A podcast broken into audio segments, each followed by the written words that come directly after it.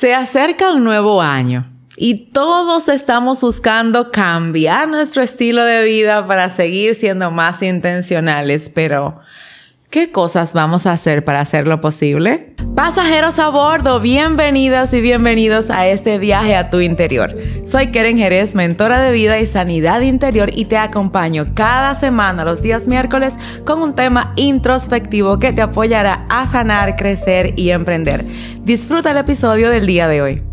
Hello my people, bienvenidos, bienvenidas. Esta es la última semana del año. Es nuestro último episodio del año y es la última oportunidad para tomar conciencia y tener claridad frente a lo que voy a hacer el 2024 que me apoya a ser más integral, más intencional, que me aporte a mí las herramientas necesarias para vivir con intención de acuerdo al propósito que Dios tiene para nuestras vidas. Si eres nueva por aquí, pues hola, bienvenida. Soy Keren Jerez, mentora de vida, sanidad interior y embajadora de una vida intencional.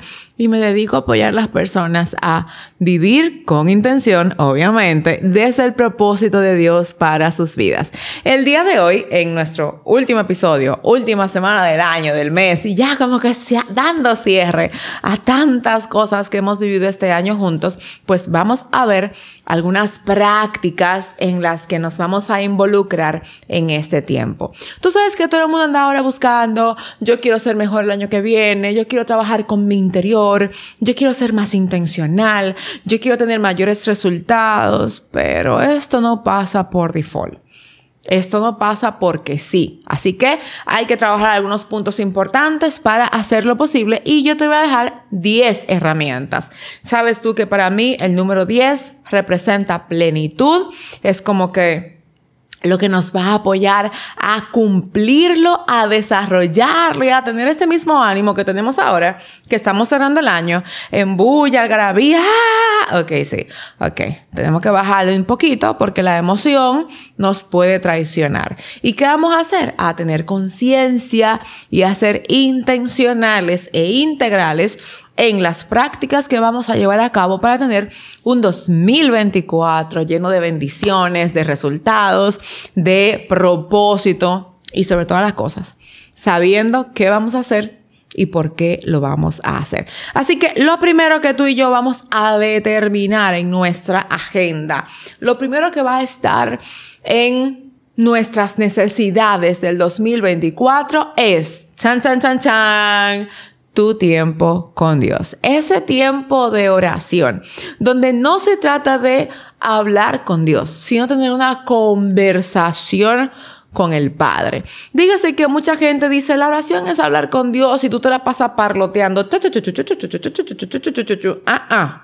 Haga conmigo así. A partir del 2024, que empieza hoy para mí, ¿eh? Ya yo estoy del otro lado del charco el 2024 voy a mejorar mi relación con Dios. Y mi relación con Dios yo la mejoro conversando con Él de forma intencional. Yo voy a sacar un tiempo no solo para hablar, sino también para escucharlo hablarme. No solamente para desahogarme, no solamente para rendir cuentas, también porque yo quiero tener una relación más cercana de hija, porque yo quiero acercarme al Señor a sabiendas de que Él tiene el control de mi vida, pero que yo no solamente vengo a pedir. De hecho, te invito a cantar esta canción que dice, no vengo a pedir, no vengo a buscar, solo vengo a darte mi ofrenda de amor. Que lleguemos a ese momento en el que mi tiempo con Dios no sea para mis peticiones, que sea para mi encuentro. Que el 2024 sea un año en el que te encuentres tú, más de cerca con tu creador. No hay cosa más hermosa. No hay meta más intencional que acercarte al que te creó, porque el que te creó sabe que te conviene más. El que te creó sabe que esa necesidad que a veces tenemos no, no es externa. No es que tú quieres realmente algo, es que quieres mejorar un sentimiento interno y que en vez de malgastar tiempo, recursos y relaciones hacia afuera, tienes que mejor trabajar cosas de tu interior. Y qué hermoso es poder llegar a este punto en el que indudablemente yo no solo me acerque a hablar, sino que los dos podamos conversar. Así que lo primero que quiero que pongas en agenda para mejorar, para desarrollar mucho mejor, es tu tiempo de oración. Segundo, Vamos a estudiar la Biblia. O sea, no se trata de a ver qué, dónde me sale hoy y leo un texto y ya, mi amor, siento que... No, no, no. Vamos a estudiar la Biblia. Tenemos que tener como meta. Y yo digo tenemos porque es una forma en la que Dios nos habla. Entonces, estudiar la Biblia no es una opción. Sentarnos a establecer tiempo para no solo ver lo que dice el versículo, sino qué significa. ¿Cuáles son las acciones puntuales? De hecho, yo estoy ya muy pronto eh, presentándote este, este curso de cómo hacer un devocional intencional, donde vamos a ir paso a paso.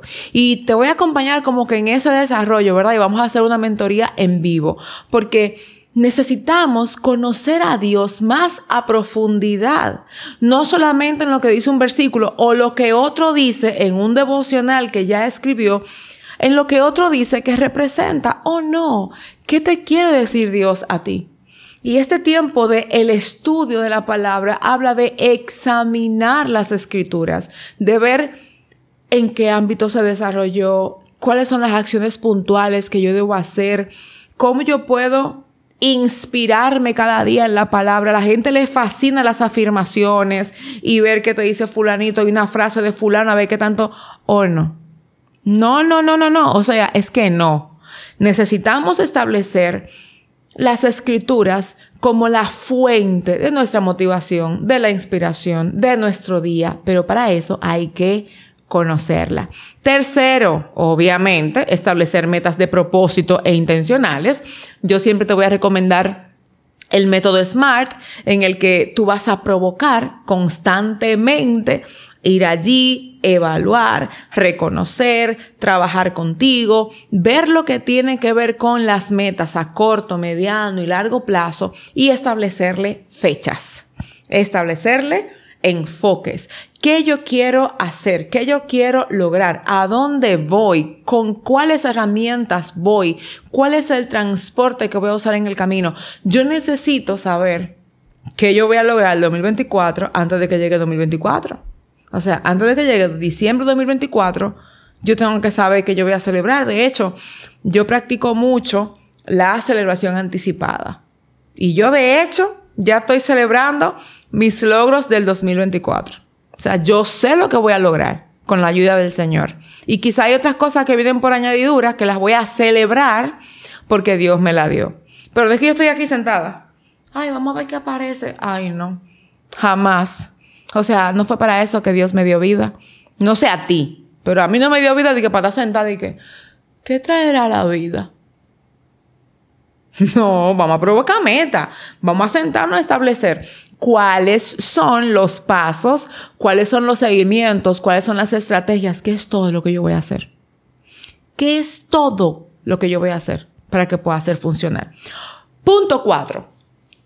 Por favor, vamos a practicar el agradecimiento todos los días. No solamente el darle gracias a Dios por todo. Es saber qué es ese todo. Es pasar por un lugar y alguien te abre la puerta. Gracias, muchas gracias. Es que alguien te brindó un servicio que le correspondía dártelo. Gracias. Es que alguien te dijo algo, te dio una información que tú esperabas que te diera. Gracias. Comienza a practicar la gratitud, no solo cuando pasen cosas grandes.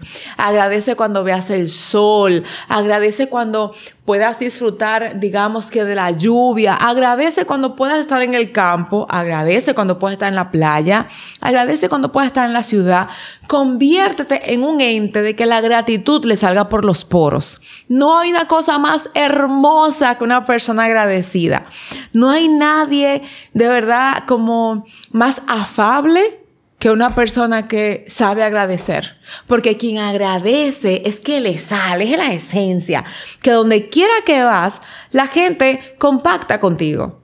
Y los que no tienen solución le buscan la vuelta porque tú estás siendo agradecido. Que el 2024 nos encuentre agradeciendo por todo y a todos. Incluso esas malas experiencias que tenemos porque nos llevan a crecimiento. Esas experiencias o esas personas que decimos, pero yo no esperaba que fulano me hiciera eso. Ah, ah, espérate, ¿qué aprendiste? Porque si tú estabas esperando que fulano hiciera X, tenías expectativas. Y las expectativas matan la intención. Porque las expectativas dice, yo espero que tú hagas X o me des X, pero tú no tienes poder sobre las reacciones de los demás, porque aun cuando tú siembras el bien, si el otro no sabe recibir el bien, te va a responder con mal y no te puedes dañar, ni frustrar, ni herir, porque quien está viviendo desde la gratitud eres tú. Quien sanaste eres tú. El otro da de lo que tiene y tú tienes que entenderlo. O sea, perdóname. No te aflijas por la reacción del otro, porque el otro da de lo que tiene. La que tiene que cuidarse eres tú. La que tiene que velar por su bienestar eres tú. Así que vamos a practicar la gratitud en todo. Y en el punto 5, tú sabes que yo soy muy de puntos. Y los números son importantes. En el número 5, que tiene que ver con humanidad, por favor, vamos a practicar la generosidad. ¿A quién puedes bendecir en tu entorno? Alguien que ni siquiera te lo pida, ni parezca cara de necesitado, pero que tú oras y le dices, Señor, pon en mi corazón a alguien a quien yo pueda bendecir este mes. Que tú puedas decir, yo voy a sembrar en alguien. Busca oportunidades para compartir de lo que Dios te da. Porque las bendiciones que Dios te da no son para que te apropies de ellas, es para que las compartas. Hay tres segmentos. Yo, yo cuando hablo de intención enseño mucho esto. Hay tres segmentos en todo lo que tú portas. Está la parte de el sembrar, está la parte de almacenar y de reciclar. Nosotros almacenamos, digamos, el, lo que tiene que ver con ahorro, con, con guardar una parte de lo que he recibido para multiplicarlo. Pero yo tengo que saber que hay semillas que son para sembrar. Hay otras que son para reciclar. Quizá esto yo lo hice en alguna manera, en algún momento, pero ahora voy a tomar una parte de eso y lo voy a revisionar para presentarlo de otra. Pero la generosidad habla de ese corazón agradecido que en el punto 4 dijimos que íbamos a tener. Entonces necesitamos prestarle atención a el entorno. Por eso tenemos que aprender a estar presentes. O sea, tú tienes que saber, mira, observa en tu entorno. A veces tú tienes una, una soda, un refresco en la mano que ni te lo quieres tomar. Pero hay alguien en tu entorno que no está pidiendo, pero tú te das cuenta que tiene hambre. Entonces, ya sea que lo tengas porque no te lo quieres tomar, o porque realmente no necesitas tomártelo porque en casa tienes o tienes recursos para volver a comprar, Oye, sé generoso, no lástima. No tengas lástima, porque tener lástima nos lleva a una inversión indeseada. Es como que, ay, te tengo pena. Toma, no es que te tengo pena, es que yo decido sembrarlo en ti. Es que yo decido poner en ti una semilla de lo que yo soy. Al final eso es lo que tiene valor. No es lo que el otro te da lástima o pena. No. Es lo que sin que te genere eso, tú decides hacerlo. Porque la generosidad no se mide por la necesidad del otro, sino por tu necesidad de compartir lo que tú tienes. Otro punto súper importante es que debemos de aprender a tener discernimiento. Ok, vamos allá. ¿Qué tiene que ver esto, Keren? Reflexiona. ¿Cuáles son tus habilidades? ¿Qué es eso que, que Dios te ha dado? Tú no puedes llegar al 2024 ni vivir el 2024 con las mismas limitaciones de este año. Porque Dios te dio habilidades, dones, talentos. ¿Qué tú estás haciendo con eso? Entonces, ¿en qué te apoya el discernimiento? A evaluar cuándo tengo que poner en marcha. ¿Qué tengo que exponer de mí? Yo no puedo simplemente quedarme como que la vida es un relajo y está esperando que yo haga algo. O oh, no, jamás, never in the life, uh -uh, no. Eh, eh, vamos a traducir el never in the life en nunca mente.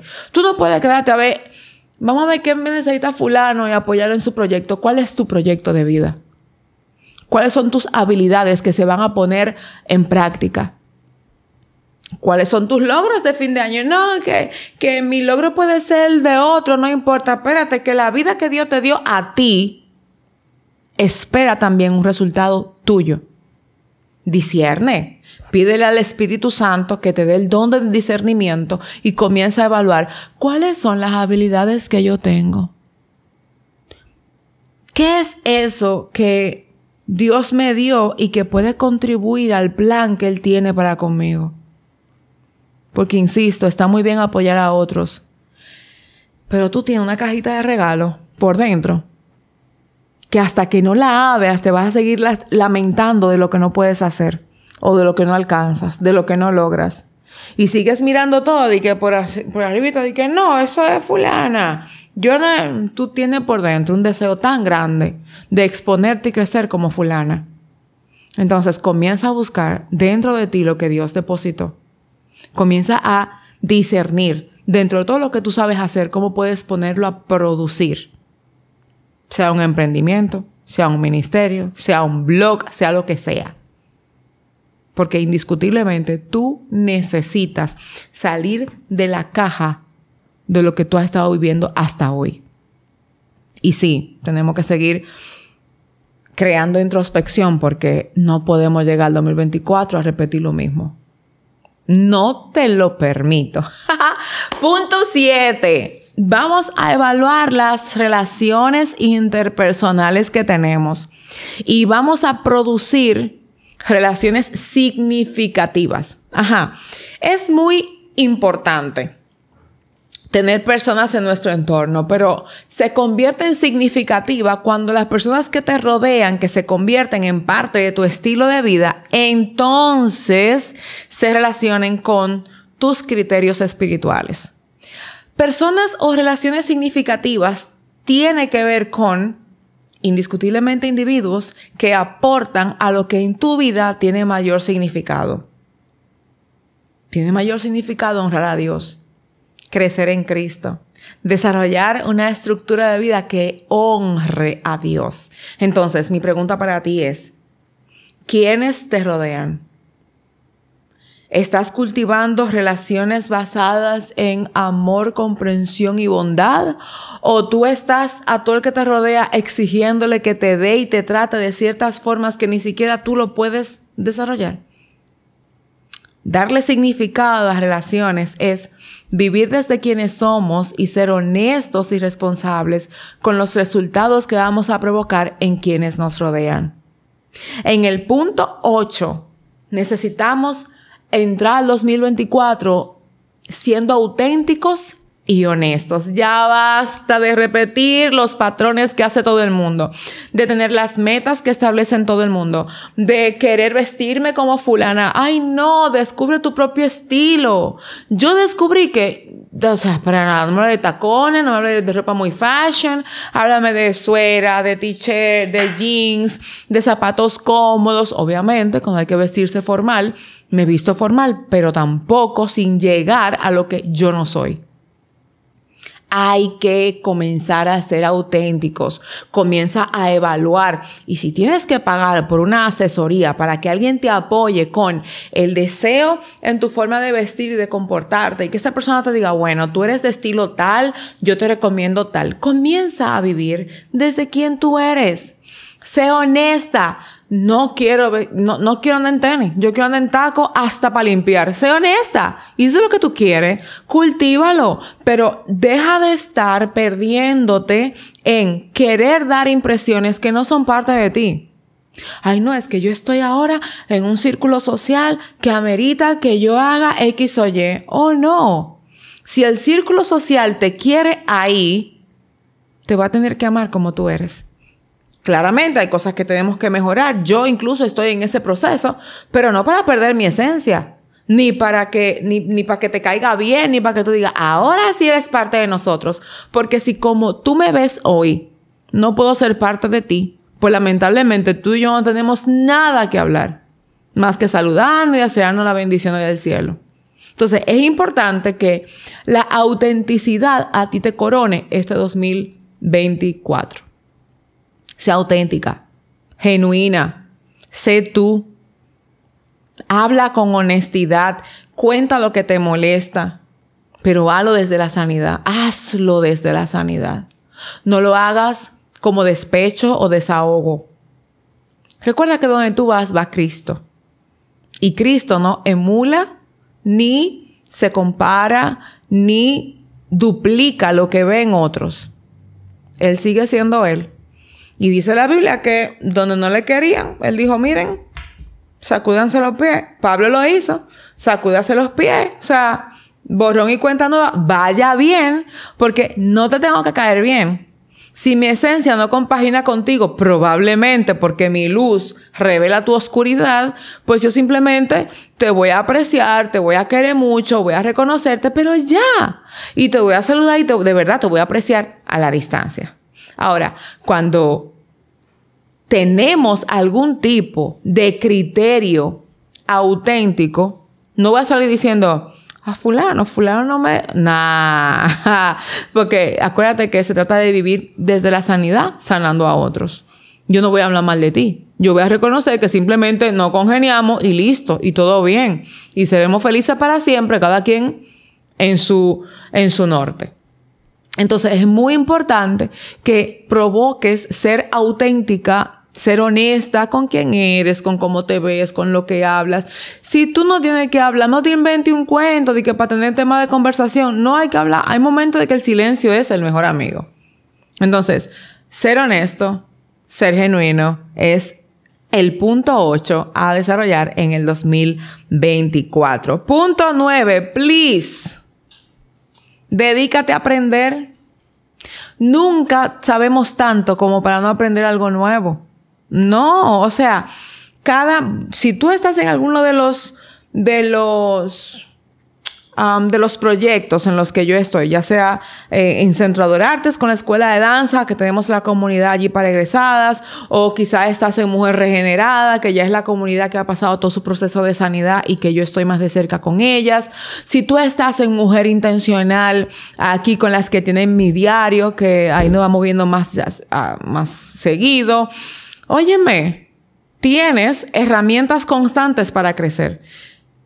Pero si tú no estás en ninguna comunidad de crecimiento, tengo que preguntarte, ¿qué tú esperas? ¿Qué tú esperas? Porque yo te voy a decir una cosa. El mundo constantemente va cambiando, va creciendo y tú te vas descubriendo por dentro cada vez mucho más si, si, vives cada episodio. Entonces, yo necesito no solamente darme el lujo de vivir, yo tengo que vivir creciendo. Porque si no me voy a quedar enana frente a todo mi entorno que va avanzando. Entonces después viene el complejo, la insatisfacción, la frustración. Y este ha sido el peor año de mi vida. Pero si tú no diseñaste ni presupuestaste para crecer. Ah, no. Ahora Dios tiene que hacer algo conmigo porque imagínate. No, Dios no es el culpable. Ni el responsable. Él te puso las herramientas ahí. Tú decidiste. Mi pregunta es, ¿qué vas a hacer? para que sea distinto. ¿Qué vas a hacer? ¿Cómo tú vas a provocar que el 2024 sea distinto cuando tú sigues actuando de la misma manera? Eso yo te lo dejo de tarea. Y por último, necesitamos un poquito más de flexibilidad y confianza. Y bueno, es el punto 10, implica plenitud. Tú vives plena cuando aprendes a ser flexible cuando aprendes que todo tiene una planificación, un orden, pero que hay un día que se va a salir de control y tú vas a ser feliz con eso. Que no te vas a lastimar, que no vas a decir, Dios mío. No, no, no, tú vas a ser feliz con eso. Porque tú sabes que hay un día que va a ser flexible.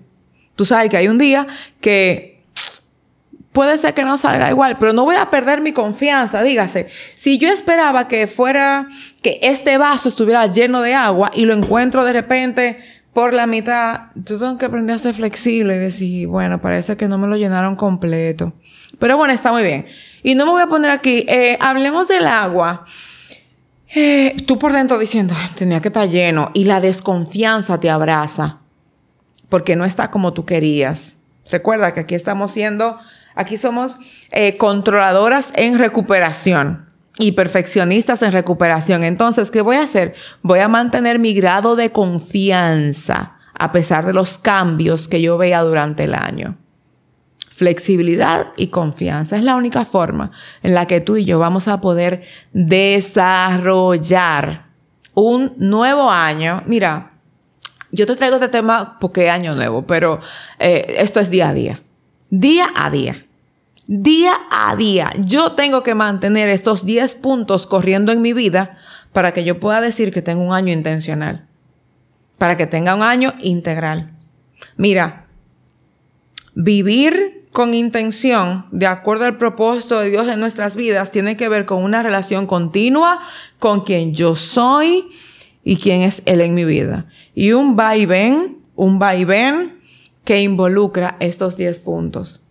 Y te aseguro que si los pones en práctica, te van a apoyar bastante. Yo me despido por hoy y por este año y por este mes, esperando que todos los temas, no solo el de hoy, sino que todos los temas de este año puedan a ti dejar como que esa semillita de qué va a pasar conmigo ahora, cuáles son las acciones puntuales que yo voy a hacer, porque te voy a decir una cosa. Ya te he mencionado en otras ocasiones que este año venimos con muchas renovaciones, al menos en este espacio que es mío personal. Ya sabes que el instituto tiene su espacio, que Adorartes tiene su espacio. Y aquí vas a ver muchas transformaciones. Pero esas transformaciones vienen para vivir desde quién soy, desde mi identidad y mi propósito. Y quiero que el 2024 nos encuentre a ambas viviendo con intención, disfrutando los regalos de Dios y siendo todavía mucho más intencionales que lo que este año vivimos. Quiero que me dejes en los comentarios cuál de estos puntos necesitas poner en práctica.